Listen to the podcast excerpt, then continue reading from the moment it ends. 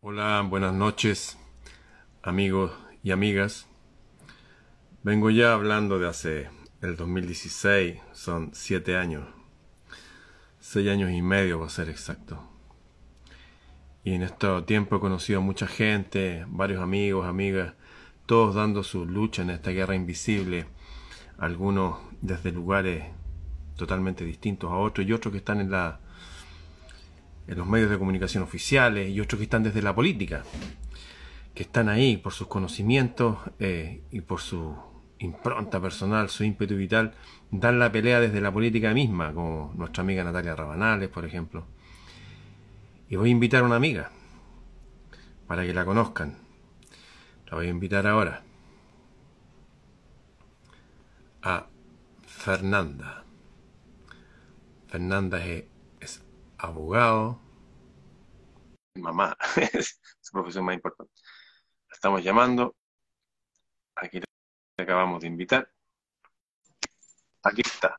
Les presento con la cámara al revés ahí, con viendo sus velas, ahí está. Les presento a su amiga Fernanda Pinochet Olave, ella es abogado. Ella fue la Ceremi de Energía la secretaria ministerial que está a cargo de todos los temas de energía en la quinta región, donde está Viña del Mar, en el gobierno anterior de Chile. Eh, ¿Cómo estás, Fernanda? Hola, Ramón. Bueno, un saludo a todos quienes nos están escuchando. Súper contenta de estar acá con Ramón. Varias veces eh, elaboramos esta instancia que se demoró por distintas razones. Siempre hay tantas cosas. Yo creo que todos tenemos así una muchas cosas pendientes, entonces a veces cuesta concretarlo, pero muy emocionante estar acá. Eh, bueno, nos conocimos justamente eh, en, pandemia porque yo creo que Ramón ha sido un tremendo guía, un tremendo maestro para muchos en que nos daba esperanza en momentos difíciles y, bueno, después tuve la suerte de conocerlo personalmente eh, y aquí estamos. Así que muy contenta de este espacio, Ramón. Bueno, muy valorado eh, el live de esta hora. Yo creo que muchos lo esperamos para que nos deleites con tus lecturas y, la sabiduría, ¿no es cierto? Sí. Hoy día vamos a hablar los dos, un tema distinto. Sé que también eh, vas a participar de nuevo en, en política. ¿Tú sigues, sigues en Evópoli o no? Sí, yo soy militante de, de Evópoli, de Evolución e-, Política. Evópoli, para los que no sepan, es un partido que se llama Evolución Popular. Evolución política. Una evolución en la política, un, un salto hacia adelante eh, desde una mirada distinta. Y bueno, antes de eso queríamos tocar el tema de, antes de llegar al tema en que estás tú ahora en este momento, eh, cómo la gente últimamente se nos ha estado manipulando y dividiendo. Y dos personas no podemos dialogar si estamos parados en veredas distintas. No hay acuerdo, no hay diálogo, no hay entendimiento. Dos personas dicen, no, este es un lápiz, no, este es una pelota, pero no es un lápiz. Eh, a veces con un nivel de irracionalidad tan grande, hay personas con un nivel de, bueno, sería lo de menos. Un nivel de violencia en, el, mm. en los enfrentamientos entre las personas que ya se habían vivido en nuestro país hace 50 años atrás. Y anterior también, en 1891, el Congreso se volvió contra el presidente, vinieron gente extranjera a apoyar. Ya se vivió en 1829, el ejército de Chile enfrentándose al ejército de Chile, pero en dos ejércitos distintos. Esto se viene gestando históricamente no solamente en Chile, sino en el mundo. Algunos acusaban de que eran parte de los proyectos Mockingbird, que era como una cosa que se había escindido de la CIA para meterse en todos los medios de comunicación del mundo para confundirlo. Eso, para que la gente esté en las peleas y los que sacan eh, ganancias de esto, mientras nosotros peleamos acá y la constitución y la educación y las muertes y los delincuentes, Fíjate que se siguen llevando ahora, estaban viendo quién se lleva el, recurso del litio, si China o no sé qué país. Ese nivel de locura, o sea, nos tienen peleando constantemente mientras los grandes recursos en nuestro país se ve hipotecado para imperio extranjero. cuéntame, ¿cómo ves tú la situación de, la falta de entendimiento que tenemos los humanos? Claro, los chilenos en particular, pero los humanos en general.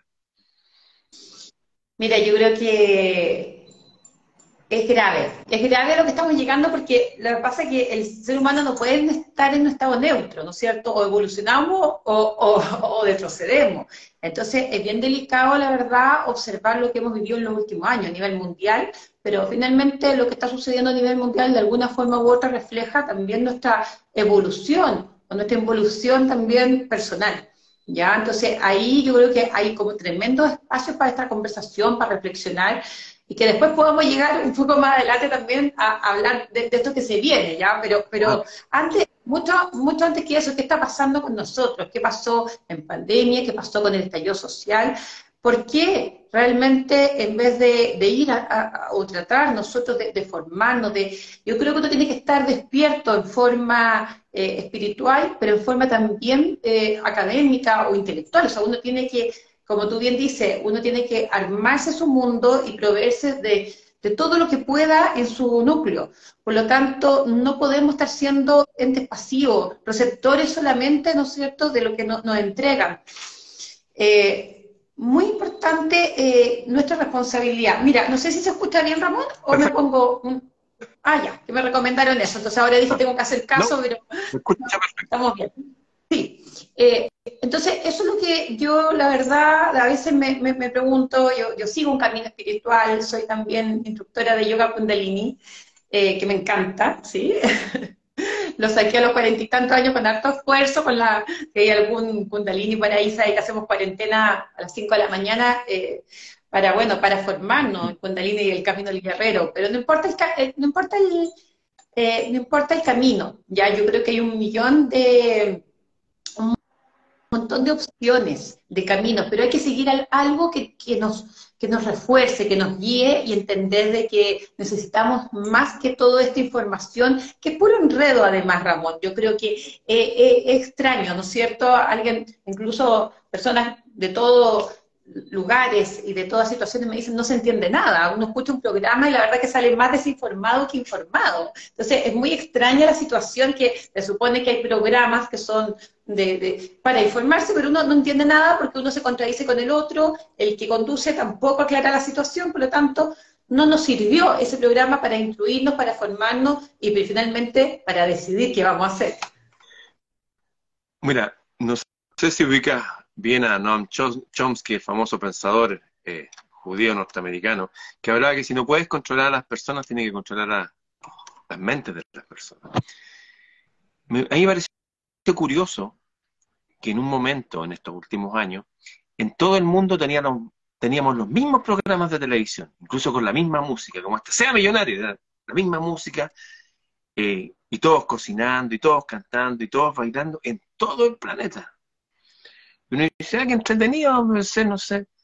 Y resulta que desde la época de Woodrow Wilson, el presidente de los Estados Unidos, en la Primera Guerra Mundial, fue el primero en que usó la, propaganda, asesorado por psicólogos, entre ellos el, sobrino de, Freud, para hacer que un país que básicamente no está ni ahí con meterse en una guerra que está súper lejos, al otro lado del océano, no está tranquila, hay gente súper pacífica, en seis meses lo dio vuelta tenía O sea, hay una especie de ingeniería social que nos afecta a todos y nos confunde. Hay modernos pensadores que han llegado a la conclusión que esta cantidad de información que nos llega por los teléfonos, por ejemplo, una persona en Instagram que de repente ve un video ya una niñita cantando, y de repente se corre y después hay un mono, ¿ah? y después hay un gol de un partido, y de repente pasaron dos horas con ese bombardeo. Dice que hay tanta información dando vueltas, tantas cosas distractivas, que lo importante, lo que nos hace humanos aquí, lo que nos hace ciudadanos, o sea, no solamente habitantes del mundo, sino que ya estoy aquí en Chile. ¿Qué es Chile? Ah, de aquí producimos la mitad del cobre del planeta, la cordillera, qué sé yo, la historia. No, nos deja absolutamente desconectados, viviendo en un, en un nuevo nihilismo, una cosa así, puras cosas que me hagan sentir bien por un rato, y así se pasa la vida. Entonces, han, salido grandes pensadores como Marian Rojas de, de España, que hija y nieta de psiquiatra, que decía, esta es la primera vez que los jóvenes son menos inteligentes que sus padres. Por lo tanto, decían, ahora viene una espiral de caída en el intelecto y algo súper peligroso. Y se debe a este exceso de información que por un lado nos deja con un coeficiente intelectual más chiquitito, pero nos hace muy vulnerables a la propaganda. Por ejemplo, hay personas que, lo que estaba pasando en Chile, que pensaban de que los carabineros, literalmente estaban, los policías están en contra de la gente. Y se metieron esa idea tan bien que mucha gente, incluso que hoy día dirige el país, eran promotores de esa idea, que había que limitarlo. Y vivimos, por ejemplo, en un Chile y en un mundo en que los delincuentes tienen más poder que los particulares. Y los delincuentes son un poquitito de gente, ¿no? Pero tienen las armas de fuego, tienen todo. ¿Cómo es posible que lleguemos a eso? ¿Cómo es posible que la gente viva encerrada en sus casas con alambre de púa y todo eso y estos tipos andan libres? Bueno, es posible porque hay un sistema que nos ha bajado al nivel intelectual y hay una propaganda que por un lado nos, nos ayuda a no pensar. Preferimos, ¿saben qué? Ya, quedémonos en la casa, ya veamos tele, ¿ah? veamos el internet, veamos esto. Nos están dirigiendo como, como quien dirige un hato de ovejas, con caballos y perros, nos están dirigiendo hacia una zona.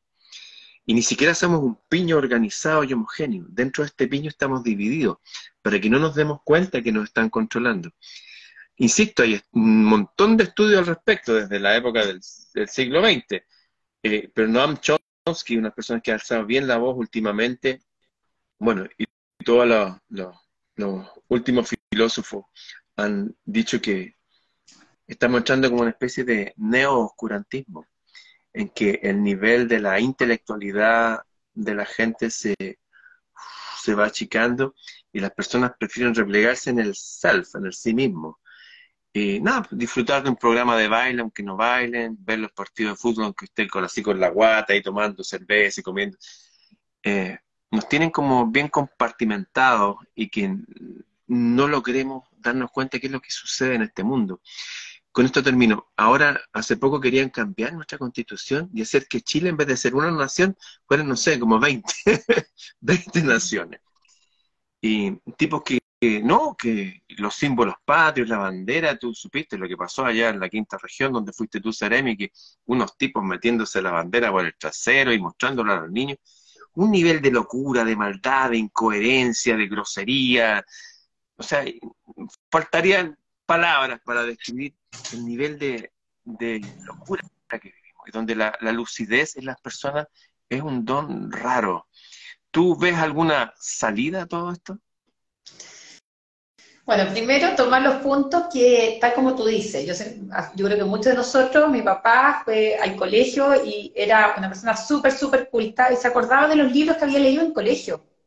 Y lo cuento porque yo no tengo la, capacidad de mi papá por este exceso de pantallas, que, creo que todos ya estamos expuestos. Y lo peligroso de la pantalla no es ver un live, pero es empezar a disfrutar. Me gustó cuando lo dijiste porque yo ahí también, bueno, yo no veo muy poca televisión, eh, trato de informarme más por el oído, porque siento que tiene como otra energía. Eh, es curioso que el ser humano, en vez de bailar, empiece a disfrutar, ver bailar, ver cantar, ver eh, hoy una película, ¿no es cierto?, de super acción o super romanticismo. Están todos súper felices porque la pareja terminó feliz, pero bueno, mira a tu lado quién está y cómo te lleva y si, se saludan o no en la mañana, digamos. Como, entonces se crea esta dicotomía, o sea, de lo que está pasando fuera con lo que tienes en tu casa, ¿no es cierto? Que ese es tu paraíso, tu infierno. Entonces, es, todo esto que está pasando es, muy profundo porque te hacen disfrutar justamente de una felicidad más que no existe, ¿no es cierto? De esa, esa película, yo tengo una hija pequeñita y le digo, todo lo que sale en la televisión es mentira. Y me, es mentira, le digo yo. Está creado, nos puede llevar a una emocionalidad a disfrutar algo. Puede ser, pero desde la, desde la racionalidad y desde la elección. Muy importante volver a la libertad y a la elección en todo plano. Desde decidir ver una película o decidir ver algo para pasar un buen momento, a estar consumidos, votados, ¿no es cierto? Votados en que te, en realidad están decidiendo por ti lo que estás escuchando y lo que estás viendo. Y eso que lo podemos eh, analizar en una, en una película romántica, en una película de aventura, oye, todos soñando ahí con el buen mozo, ¿no es cierto? es Bond, eh, pero cómo es nuestra vida, y eso que, que, también lo vamos a llevar en un ratito más, cuando tú me dices, ¿hay alguna salida? Bueno, vamos a ir a hablar también un poquito de la Constitución, pero es importante llevar esta reflexión de lo que nos pasa a cada uno, de qué pasa si decidimos estar un fin de semana ahí consumiendo solamente y no estamos tal vez nosotros tratando de, pensar algo, de generar algo. Porque, Ramón, es grave lo que está pasando. Cuando tú me dices la locura, cuando dices esta nueva generación puede que sea menos pensante, es muy grave si, si, si, la tendencia del ser humano es a evolucionar, por algo, la especie hemos evolucionado, hemos pasado de, etapas que el ser humano era real, no mataba sin, sin valorar la vida humana, ¿cierto? Y hemos ido progresando, yo creo que la sociedad ha ido evolucionando, pero hoy día estamos en, en un punto, en una encrucijada, porque pareciera que el ser humano se está volviendo más... Eh, no sé si decir animal, porque no sé si es la palabra adecuada, pero menos racional. Entonces, esta violencia desatada, ¿por qué es desatado? La verdad que sí. O sea, eh, pasa en todas las ciudades. Voy a hablar de, Santiago porque tal vez eh, lo que más podamos ver, pero yo que estoy ahora en el Maule también lo veo. Las ciudades rayadas, horribles. Nuestras ciudades, que son nuestro, nuestro lugar, nuestro hábitat. Eh, yo veía parque el otro día en mal estado, y uno dice, ¿por qué no hay árboles frutales? ¿Por qué no hacemos un mejor hogar, una casa para todos? Porque lo único que hacen es seguir poniendo plátanos orientales. ¿Por qué? ¿Quién decidió que había que poner plátanos orientales? A ver, la pregunta es, ¿quién lo decidió y por qué lo seguimos repitiendo? ¿Cómo puede ser que se siga poniendo la misma especie? Y esto pasa en todo. La mayoría de las cosas, alguien decidió algo y todos pareciera que estábamos repitiendo con los problemas que trae, por ejemplo, en la ley secretaria oriental. Yo sé que eso es un montón de temas, pero es que lo tengo que decir porque ¿por qué no tenemos limones, naranjos para que la gente pueda sacar algo de alimentos? ¿Por qué se eligió eso? ¿Quién lo decidió? ¿Por qué nosotros todos quedamos de manos atadas y, y no reclamamos? Porque finalmente el país, yo tal vez lo voy a decir cuando hablamos del país, el Estado, o no, no, no, no existe este no es nadie, somos nosotros. Entonces todos estamos esperando que venga alguien, ¿no es cierto?, un, papá Noé a resolvernos el problema, no va a venir. Yo les, digo a todos que nos estén escuchando, nadie va a venir a resolvernos los problemas. Oye, lo que tú dices, eh, que parece como, no sé, casi anecdótico, pero es la clave. ¿Por qué tenemos estos árboles que nos dan fruta, que producen algo que nos produce problemas a respirar. Y toda la gente los planta desde hace décadas. Eh, no creo tener la respuesta, pero sí creo que me puedo acercar a porque yo siempre estoy estudiando a la gente que sabe más que yo. Siempre estoy leyendo. Hoy día estuve tomando apuntes. En otro cuaderno tengo muchos cuadernos de apuntes, distintos cuadernos para distintas cosas. Hoy día estuve tomando apuntes. Eh, y fíjate que un, coronel de inteligencia eh, militar español, Pedro Baño, que él dice sin anestesia, directamente una y otra y otra y otra vez, que estamos en una guerra, pero no es una guerra de un país contra otro, es una guerra que nos va a llevar a lo que dice el filósofo del LIB, que es el señor Harari, que dice que de aquí a 50 años va a estar la élite y el resto, y punto, y se acabó. Y dice que en 100 años más ni siquiera van a haber humanos, van a haber eh, entes, dice. Porque ellos tienen la capacidad de hackear todo. Pedro Baños dice que eh, incluso la, forma en que las personas empiezan a, a percibirse a sí mismos, o mejor dicho, que les dicen que se deben percibir, estas cosas de hacer que los niños, pero no todos los niños, ¿eh? los niños de colegios públicos en lugares como Chile o Argentina, empiecen a cuestionarse desde su pequeña infancia, de estar lejos de sus padres, que si realmente yo soy niño, soy niña, o soy una de las tantas variedades que me ofrecen.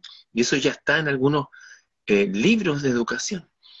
Creo, como dice el, coronel de inteligencia militar, que hay una guerra contra la humanidad. Eso es lo que está pasando. Hay una guerra contra la humanidad. Las guerras siempre han sido por dos cosas. Por el control y por los recursos del otro. Y en este momento nos encontramos en, en un instante en el tiempo de, mi país y de los países vecinos. Me atrevo a hablar, estuve, el año pasado estuve tres veces eh, en Argentina dando charlas en teatro, qué sé yo.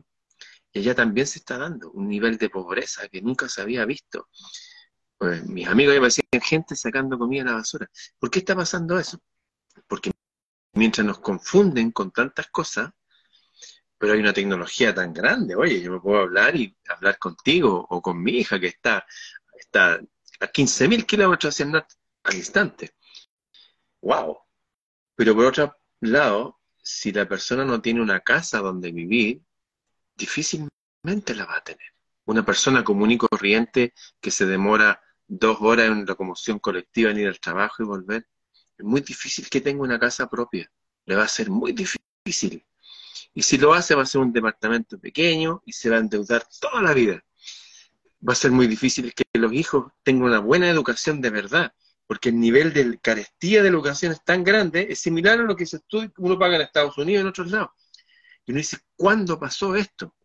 Bueno, los expertos en inteligencia militar hablan que hubo un año que fue el clave, que fue el 15 y la fecha. 15 de agosto de 1971, en que Estados Unidos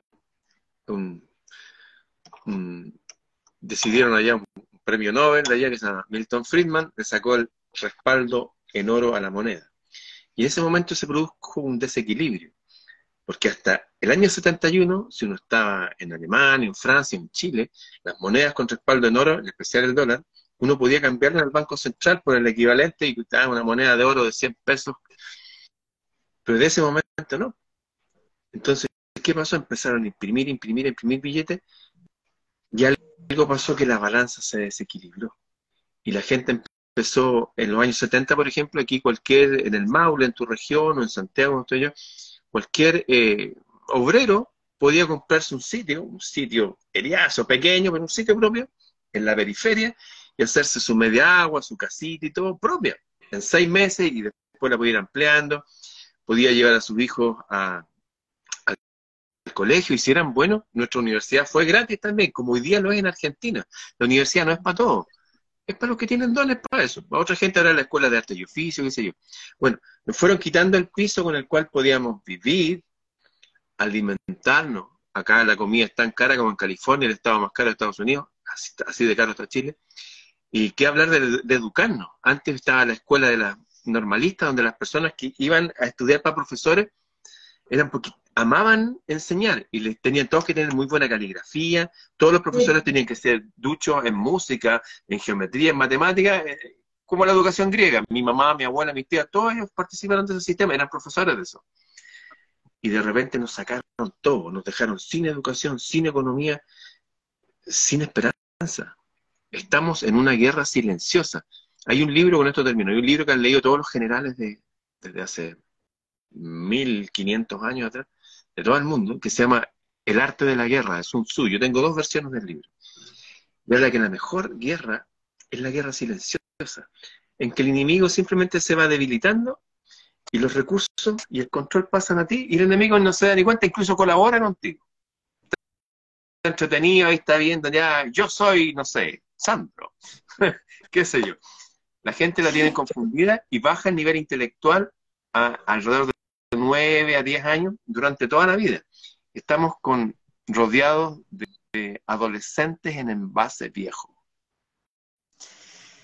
Bueno, tantas cosas que me gusta tomar de lo que estás comentando, pero quisiera volver al punto de, la tierra de la abundancia eh, versus lo, que estamos viviendo, la, la, carencia, la falta de cómo esta vida que se está encareciendo, donde la tierra sube a precios de loco, pero mira, eh, la tierra es súper abundante, por eso esto es tal vez un poco artificial, a veces, de, esta historia de, la persona que viaja dos horas, que es real. En Santiago, en, ciudades muy grandes, pasa eso, que no pasa tanto en provincias. Yo, son dos Chiles, ¿eh? es Santiago y son provincias que no tienen nada que ver.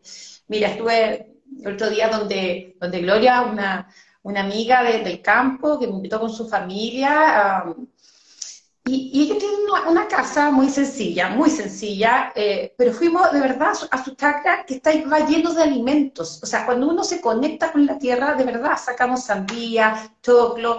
Uno dice, un pedacito de tierra puede hacer mucho. Y eso es muy lindo en la ruralidad. En el Maule, que, la verdad que mi familia está allá, yo vivía allá eh, algunos años, uno, nosotros para la crisis del 82 nos fuimos a vivir de Santiago a, para, para acá, para el campo, al campo mismo porque estaba en una situación económica muy compleja mi papá.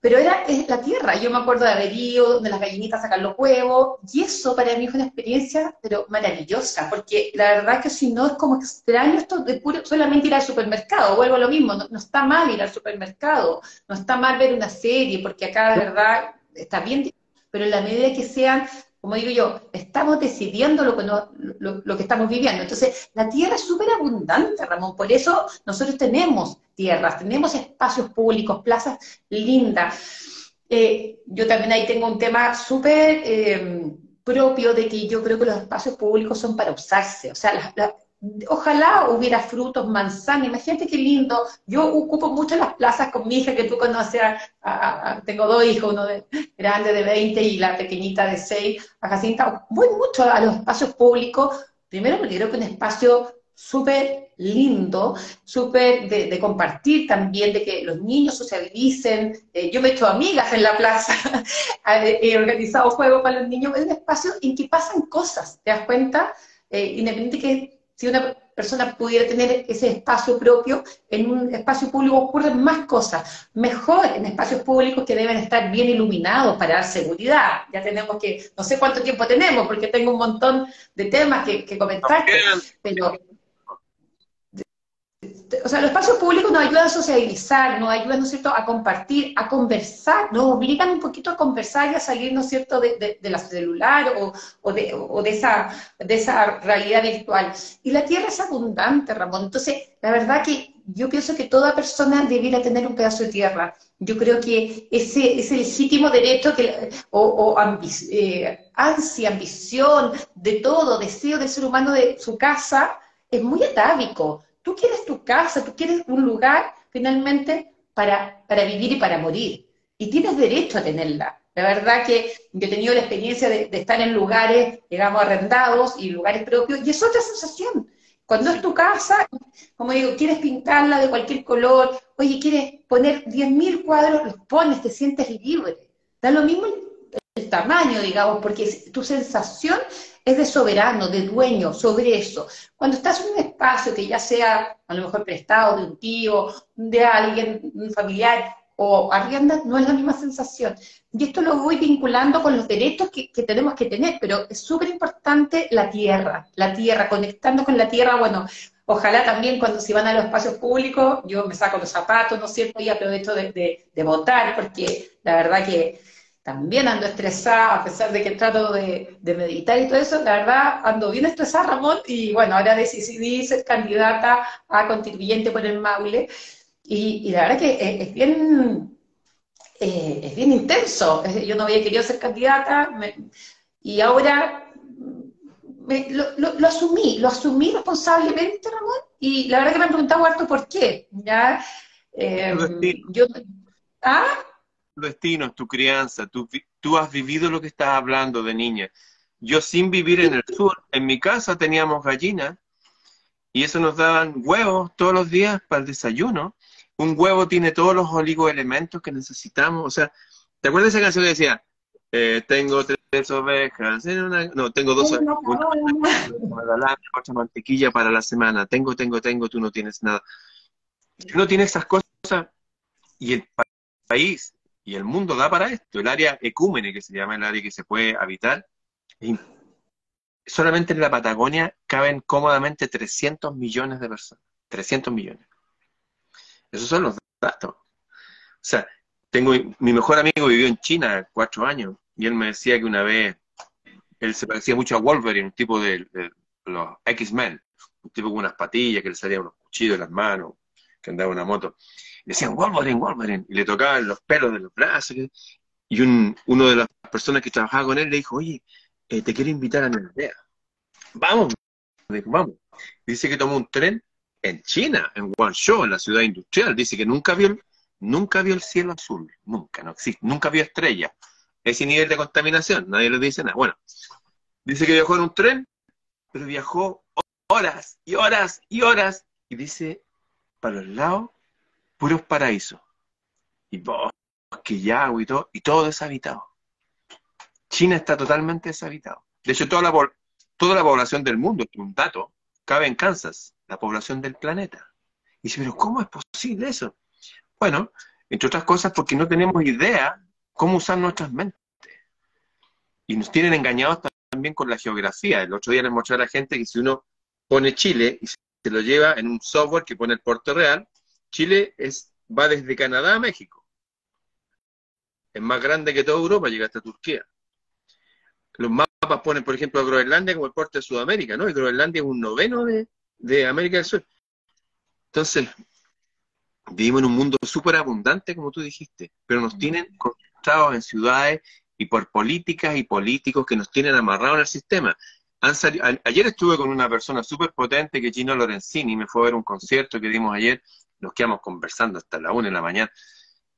Y así es, él me decía, el país da para todo. De verdad que si solamente cobráramos los impuestos que debemos por extraer el cobre, seríamos realmente como Arabia Saudita. Eso por hablar de mi país. Pero ¿qué pasa todavía con el oro de Perú? No sé si supiste unos casos, unos relojes, una animadora, unas cosas raras, ver. Bueno, estaban relacionados con un tipo que le decían el rey del oro. ¿Y sabes lo que hacía el rey del oro? Iba a Perú y compraba lingotes de oro y lo hacía pasar como otra cosa. las monedas de oro lo echaban en plata. Eso no pagan impuestos. Entonces, ¿sabes la cantidad de oro que sigue habiendo en Perú? ¿Sabías tú que Perú sale en la Biblia como Ofir, Opir, y todavía existe ese lugar, que era el lugar donde traían el oro para el templo de Salomón? ¿Qué decir de la plata de Argentina o del gas y qué sé yo, y todas las cosas de Bolivia? A todo esto, todos esos países, si los llevas, son gigantescos, pero gigantescos en extremo. China, caben tres Chinas en Brasil, o sea, en, Sudamérica, perdón. Caben tres Chinas. Uno dice, China, Argentina, Cuidado, cuidado, nos tienen engañados por todos lados. Sí vivimos una tierra abundante, pero estamos amarrados por políticos y por leyes que nos condicionan y nos limitan. Y tú quieres ir a dar la pelea ahora, siguiendo. Bueno, tú eres abogado también, eres profesora de yoga kundalini, eres abogado, eres artista, y la principal pega que tú tienes es ser mamá, eres corredora de propiedades. Tiene muchas áreas, pero el servicio público lo lleva adentro, yo lo sé, yo hay muchos años en, esto. ¿Qué, cómo, ¿Cómo ves tú la mano ahora para nuestro país, que seguramente se va a extrapolar para otros lados, porque Chile es como un laboratorio. Sí, yo también creo que acá se hacen como ensayos, porque, bueno, hay algunos estudios que tú nos contabas, más o menos el 80% de, la población es, fácil, ¿no es cierto?, de, llevar a pensar una cosa o la otra. Yo creo que, mira, hay algo que sí me da esperanza, que cuando la, la famosa frase Chile despertó, yo creo que no despertó cuando dijeron, pero yo, en el plebiscito de salida, eh, mi padre había muerto hace dos días, lo, enterramos el 3 de septiembre y el 4 me, levanté, digamos, llorando, porque la verdad que fue muy triste, ¿te, acuerdas que te... Tu papá era un patriarca de los buenos, de los antiguos, era un rey bueno.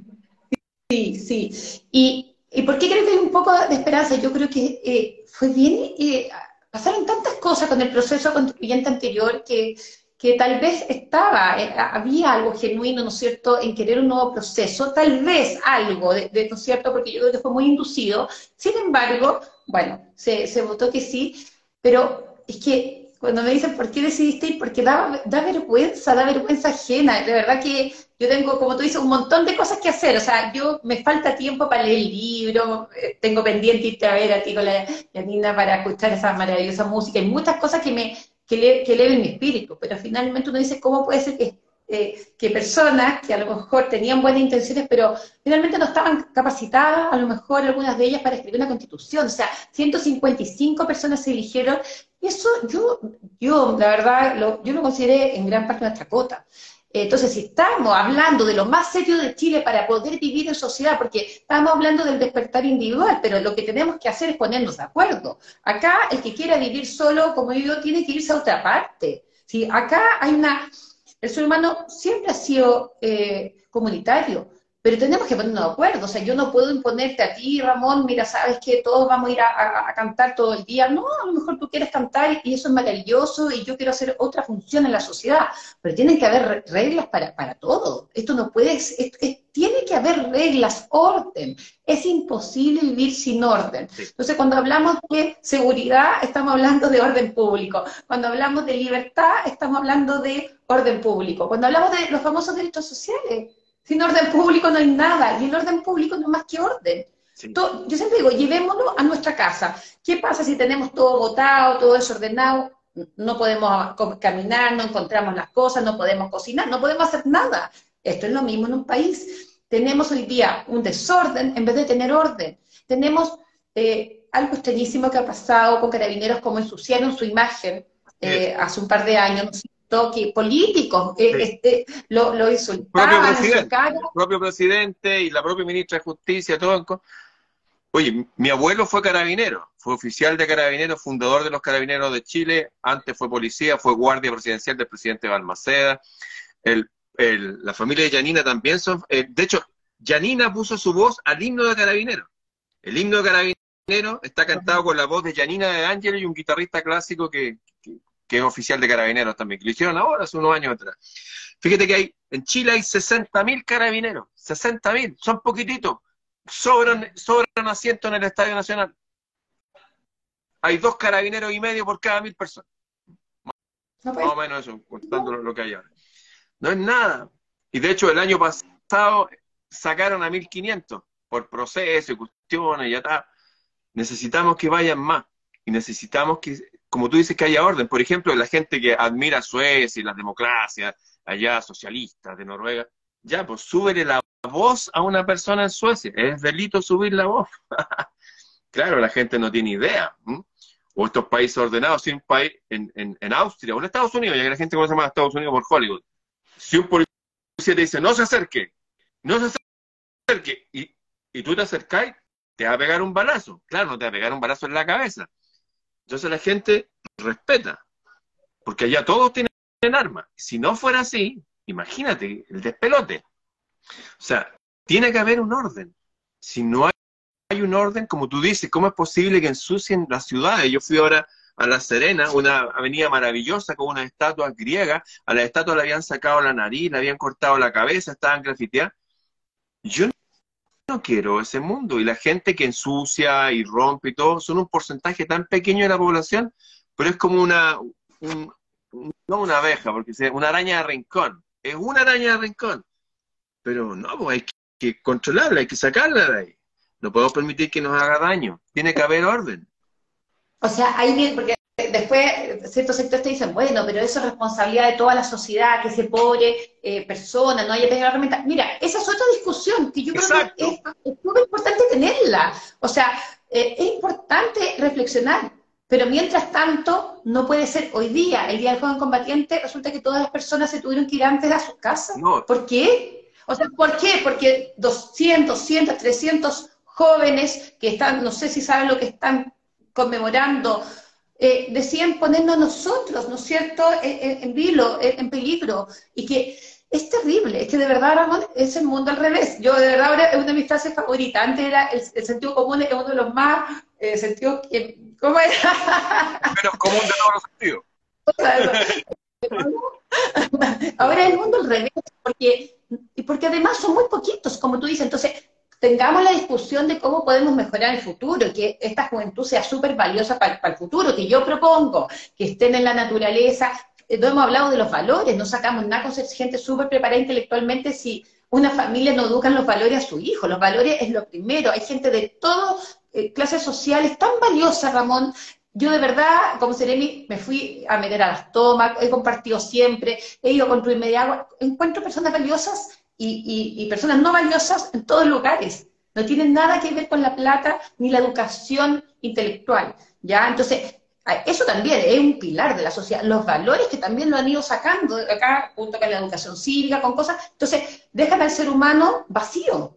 El ser humano vacío tal vez es más fácil que vaya a destruir algo, porque si ese ser humano estuviera construido en sí mismo, ¿no es cierto? Y hubiera tenido una familia que le explicara, como digo, los padres tenemos la obligación de educar. formar viene de dar forma. Volvemos a lo mismo, formar normas a nuestros hijos. Yo no le puedo decir a mi hijo, oye, no, da lo mismo, quítale el lápiz a tu hija, eh, a, tu amiga, da lo mismo. No, no da lo mismo. Yo soy el ser adulto responsable de la formación de sus hijos.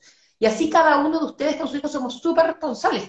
Es tremendo ser papá y mamá, así que yo siempre digo eh, lo, fundamental. Y ahí a mí me encanta cuando tú dices, bueno, cuando eh, veamos a las personas, preguntémonos, cuando vamos al doctor, cuando vamos a, donde sea, cuando elegimos un político, veamos qué hace con su vida. Tiene una, los frutos. ¿Cómo es posible, con todo el respeto a todas las personas, pero esta senadora que que le dispararon, dice una, algo lacrimógeno en la casa y que quedó ciega. Está terrible eso, me parece espantoso. Pero esa misma persona diciendo, quémenlo todo. O sea, ¿cómo no podemos usar nuestra mente y decir, oye, debemos eh, ver la condición en que ella está, qué sé yo, terrible? Pero que eso revela que ella es una buena persona. yo tengo un gran amigo que vino a afinar el piano que trabajaba con un ciego, que era súper culto y afinaba piano, el ciego, y lo usaba él. O sea, por ser una persona no vidente debemos aceptar que todo lo que diga es, verdad. No, pues seamos adultos, separemos las cosas, seamos solidarios con las personas y todo eso. Pero si hay gente en, en puestos de autoridad, no importa el color político, no importa el estado de salud, y está llamando al pueblo a quemar todo, me parece un acto de un, de un delincuente. ¿ah? O sea, esa es la. Hay gente no vidente, un gran amigo Jorge Cardemir que trabajaba con los no videntes, iba a buscar las escobas y hacía los no videntes y las vendía, y que ahora, bueno, tiene mucho dinero en el sur, tiene su campo ahí. Bueno, separemos las cosas, la gente dice, hoy no es que es cieguito, no es que le pasó esto, mira, es que en el pie. Está bien, pero fíjense lo que está diciendo, está mandando a quemar Chile. Lo mismo lleva a todo. Hay gente que se ponen como el abuelito bueno, la abuelita bueno, esta persona que mira que lo pasó tan mal, y están dirigiendo a Chile hacia un abismo, como esta gente que se metió la bandera en el trasero, como esta gente que ya no canta la canción nacional, como dijo que no vamos a tener canción nacional, no vamos a tener escudo, están cada vez, en vez de ser una sola nación unida, nos están desuniendo. Y la gente más común no lo ve, porque justamente lo que acabas de mencionar tú, no ve los frutos de las personas. Ella se conmovió todo el mundo porque la persona quedó ciega por algo. O media ciega, como decía la doctora Correa. Yo no tengo idea, que eso lo veo un médico. Pero, ¿qué es lo que está diciendo? ¿Qué está comunicando? Está mandando a destruir el país. Entonces, no, pues. Chao. ¿Qué está diciendo esta otra persona? No, quitarle el poder a... Fíjate que si un carabinero lo va a atacar un delincuente, si el delincuente viene con una piedra, el carabinero no puede sacar la pistola. Y si le va a pegar en la cabeza, no puede. Y si viene un auto a atropellarlo, solamente disparar de frente. Si se tira al lado y desde el lado dispara, no. Y si el delincuente está con pistola pero se da vuelta y le pega en la espalda y le quitan el sueldo al carabinero y le hacen un sumario, lo dan de baja. O sea, todo, eso. Antes, cuando teníamos más orden, todos los carabineros tenían una subametralladora. ¿ah? listo. Y le dispararle a los pies, que se, y se acabó. Y había más respeto. Ahora, todas esas cosas las querían quitar y con la nueva constitución que querían aprobar hace un rato atrás, de hecho querían reformar carabineros y casi que no hubiera carabineros. Ah, y no hubiera estado excepción ni nada. O sea, los delincuentes chip libre. Gracias a Dios, el 4 de septiembre no aprobamos ese mamarracho y va a haber otro proceso. Y tú, como mamá, mamá y papá, como artista, como profesora Gundalini y como abogado, tú eres abogado, y como gente de campo, tú vienes del campo chileno. Tú eres el representante del chileno rural, que conoce los dos lados. Aparte, fuiste Ceremi de energía, pleno conocimiento de cómo funciona y hasta la energía alternativa y todo eso, de la quinta región. Yo, confío en que te va a ir bien eso, en tu proceso. Confío en que te va a ir bien y que la gente va a poder elegir una persona que por sus frutos y por ese diploma que tenía atrás tuyo, sabe de lo que es una constitución, por lo menos va a poder poner elementos que no nos entreguen al globalismo mundial, que no nos entreguen al desorden internacional, el caos, para que ellos se sigan llegando a nuestros recursos. Espero de que te vaya bien en, en, estas votaciones que van a ser en mayo, me parece el 7, y que la gente te conozca y te ubique y te vea y tal vez tengamos otra conversación en el futuro, qué sé yo. Bueno, ojalá, pero te agradezco un montón tu apoyo, para mí es súper importante, pero estos temas para mí son apasionantes, porque esto que estamos hablando del orden, digo, yo siempre lo llevo como la cosa eh, de la casa. Eh, el orden en la casa, el orden en tu barrio, el orden del país. La, fuerza es necesaria. Vivimos justamente porque por alguna razón hay personas que, como yo, son, son malas, realmente, no, no, no sé, no, no, no, no están dispuestos a, y no respetan a las otras personas, Ramón. Ese es el punto. Finalmente, doy un ejemplo. ellos piden respeto, hay que respetarlo a ellos, pero no nos respetan a nosotros que queremos estar y despertar tranquilos. La seguridad es tranquilidad tranquilidad de, eh, mental y tranquilidad para poder eh, moverte, para poder desplazarte por tu ciudad. Entonces, este tema de la fuerza que, que, la tienen, ¿no es cierto?, carabineros, eh, es necesaria, es necesaria. Sí, te doy un ejemplo, fíjate que, por ejemplo, estos delincuentes, los, los que indultaron ahora, hay algunos que habían estado 60 veces detenidos, otros que habían atropellado a un policía. No, y el gobierno dijo, no, es que son buenas personas pero ¿por qué no indultan? Es que por eso, y, ahí yo, bueno, eh, eh, ¿por qué los indultan? ¿Por qué nosotros seguimos permitiendo eso? De verdad tenemos que elevar, elevarnos y elevar las personas que nos representan. Mira, por suerte ahora en vez de 155 se van a elegir 50. Yo siempre decía, qué exceso, 155. Si nos vamos a sentar, yo decía, basta, basta, o sea, basta con un par de personas que de distintos pensamientos, porque hay que respetarnos y ponernos de acuerdo bastaba con un par de juristas, no era necesario tantas personas, ¿no es cierto? Sabemos yo siempre, lo difícil que a veces ponernos de acuerdo. Gente que vaya a trabajar. Yo, como tú dices, hubo espectáculos penosos, ¿no es cierto? Y esa constitución nos dividía, ¿no es cierto? Separaba a los chilenos. O sea, hablan tanto de la unidad, pero y, como si separaba el sistema judicial, la plurinacionalidad. O sea, es que era una locura. La verdad que yo comencé a leerla, no pude seguir porque decía, no, esto era, eh, me, superaba Ramón porque decía, todo esto yo sentía que era, la gran parte era muy malo para Chile. Y ahí sí Chile despertó, yo creo que el 4 de septiembre Chile en gran parte despertó y, dijo, no, no, están jugando con nuestro pueblo. Bien expresado eso, sí, yo creo que Chile despertó el 4 de septiembre, de verdad, porque nos dimos cuenta, oye, ¿cómo le vamos a pasar?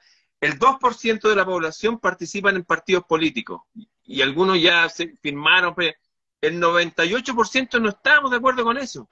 Y pensamos que esta persona, porque venía con el traje tradicional mapuche, iba, esos, no sé, iba a tener una sabiduría ancestral. Mentira, las pinzas, nada, chao, era un show.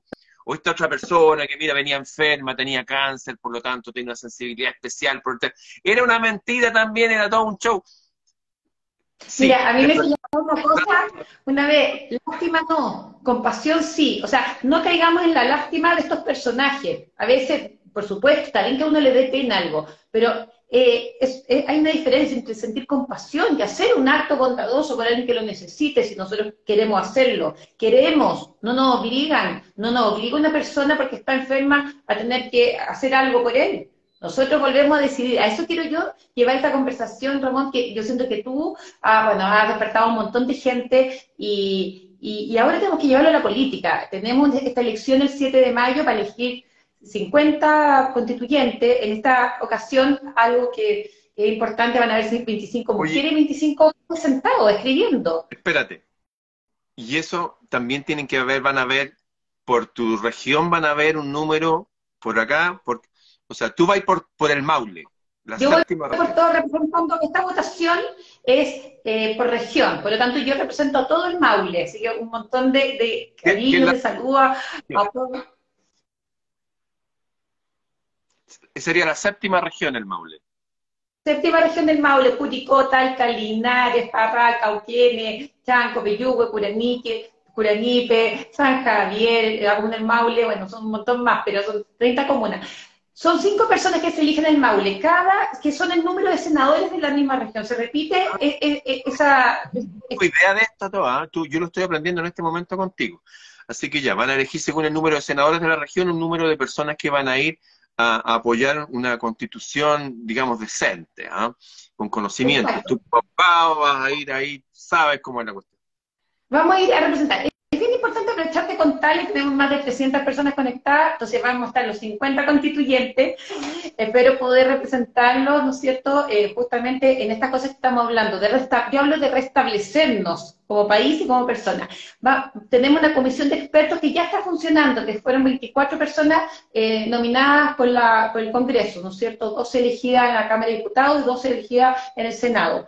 Y también tenemos un, comité de admisibilidad que le da un poquito de orden, ¿no es cierto?, a, qué cosas se pueden presentar o no.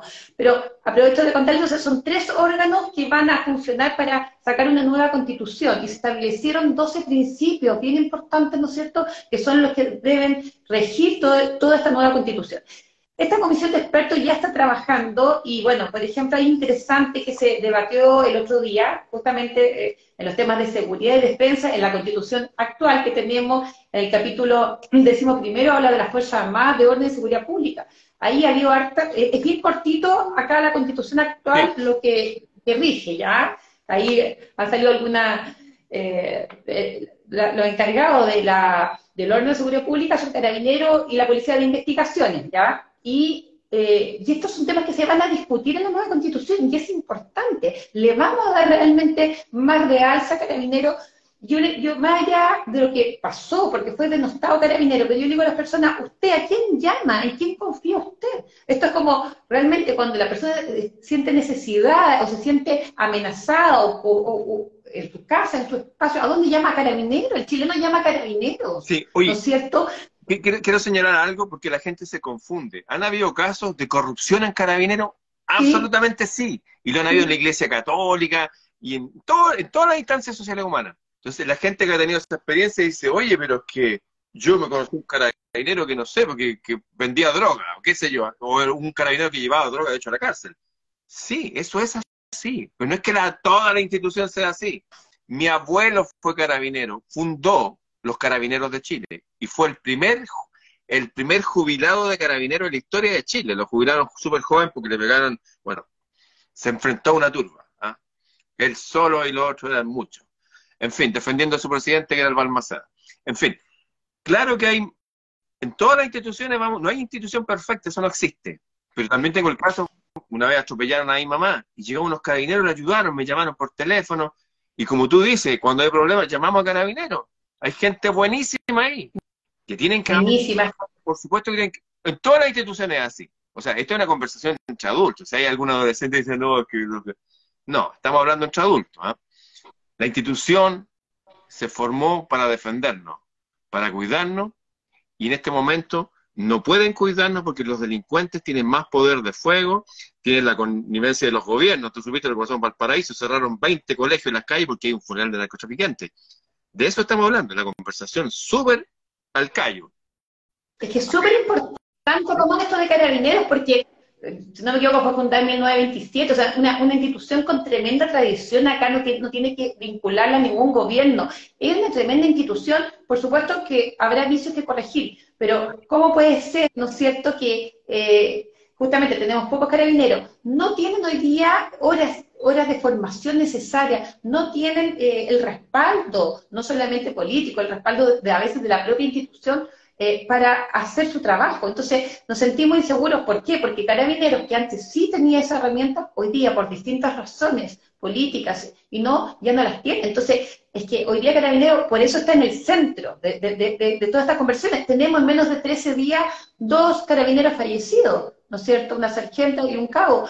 Eh, y mira, lo que pasó con la sargento es, bien terrible, porque eh, yo creo que hace unos años era impensable que le dispararan al rostro, a, la cara, a una mujer carabinero. La verdad que era algo, yo creo que estaba fuera de las posibilidades, por, por malo que fuera, por delincuente que fuera, había, había límites. Y hoy día se perdieron ese límite. Y ahí cuando hablo de restablecer este país, no tenemos por qué irnos, Ramón, porque muchos me dicen, bueno, pero vamos, eh, bueno, vamos a otro país. ¿Por qué, no tenemos, ¿Por qué tenemos que abandonar nuestro país? ¿Por qué tenemos que aceptar que ocupen la bandera para cualquier cosa, menos eh, en vez de sentirnos orgullosos y de cantar nuestro himno y realmente que nuestra bandera sea quien, nos represente y sea eh, el símbolo de nuestro país y de sentirnos orgullosos de este bien precioso país que tenemos además, súper abundante. Sí, y que vuelvan eh, las personas a, sentirnos que somos un solo país. Hay distintas clases sociales, que volvamos a ser gente próspera, que, que nos saquen de esta burbuja inflacionaria en que todo está súper caro, supuestamente. Algunos dicen por una guerra en Ucrania.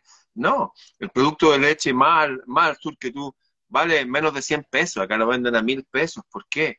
Que tengamos una vida en paz, en armonía, emparejar la cancha. Eso, eso es lo que queremos, vivir en paz, que los delincuentes no tengan más poder que, que la, gente que está preparada para defendernos y que los, también los carabineros no vivan en situaciones que se vean forzados a veces porque vienen con mala preparación o son permeados por estos poderes narcos. Suceden, sucede a todo nivel, sucede hasta en los presidentes de los países vecinos. En fin, Oye, hay gente que no quiere participar de este proceso, yo observo desde acá que la gente haga lo que quiera, pero los que quieran apoyar y van a tener que, porque es obligación ir a votar el 7 de, mayo. Eh, Fernanda Pinochet, la conozco perfectamente, abogado, mamá, profesora de yoga kundalini, artista, corredora de propiedades, tiene estas cosas más. En fin, acuérdense de ella, los que son de la zona también. ¿Uno vota también por esa zona o yo voto por mi, zona de Santiago nomás? ¿Cómo es esto? No, la cada gente uno vota donde estás inscrito. O sea, ah, la, gente del Maule puede votar por ti nomás. Exacto. Ah, el Maule y se vota por una sola persona. O sea, tú vas a tener obviamente un montón de opciones. Yo voy por la lista de Chile Seguro, por eh, Bópoli, y tú votas solo por una persona para que te represente. Y como te decía, vamos a tener paridad 25 eh, y 25. Entonces yo ahí siempre digo, ser más responsable, que incluso va, a haber un mecanismo de, para que esto se pueda equiparar, si lo más probable es que no sean elegidos naturalmente los 25 personas, mujeres y hombres del mismo nivel. ¿Se llama el que dirige Bópoli? La presidenta Gloria Hood, una tremenda presidenta, eh, mujer, que fue ex ministra de Transporte, eh, lo hizo excelente. Estaba, estaba este hombre Cast el, el que se casó con la cubana, casado con cubana, ¿cómo se llama él? Felipe. Felipe, bueno, fue el fundador de, de, sigue participando, obviamente, eh, un gran fundador.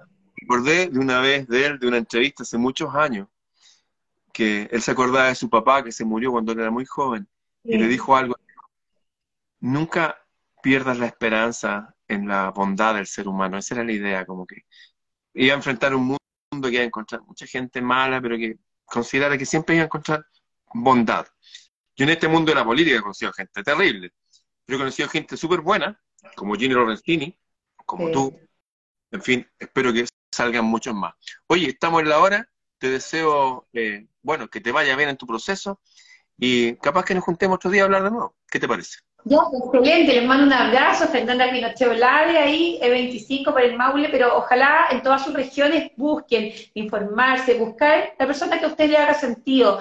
Yo siempre digo, una cosa está bien, las propuestas, hay propuestas que es importante leerlas, pero también fijarse en la persona. Yo creo que eh, seamos, cuando nos hablan de la mala constitución que se redactó, yo le digo a las personas a veces, bueno, se eligieron esas 155 personas, elijamos mejor y tengamos una mejor constitución para nuestro país y que el orden público, la seguridad, la tranquilidad y la paz de verdad son elementos esenciales para que sucedan otras cosas muy buenas, pero que no pueden haber sin, sin seguridad no hay libertad, sin seguridad no hay derechos sociales. Bien, un abrazo y nos vemos pronto. Súper. Chao. Un abrazo Ramón, que esté súper bien.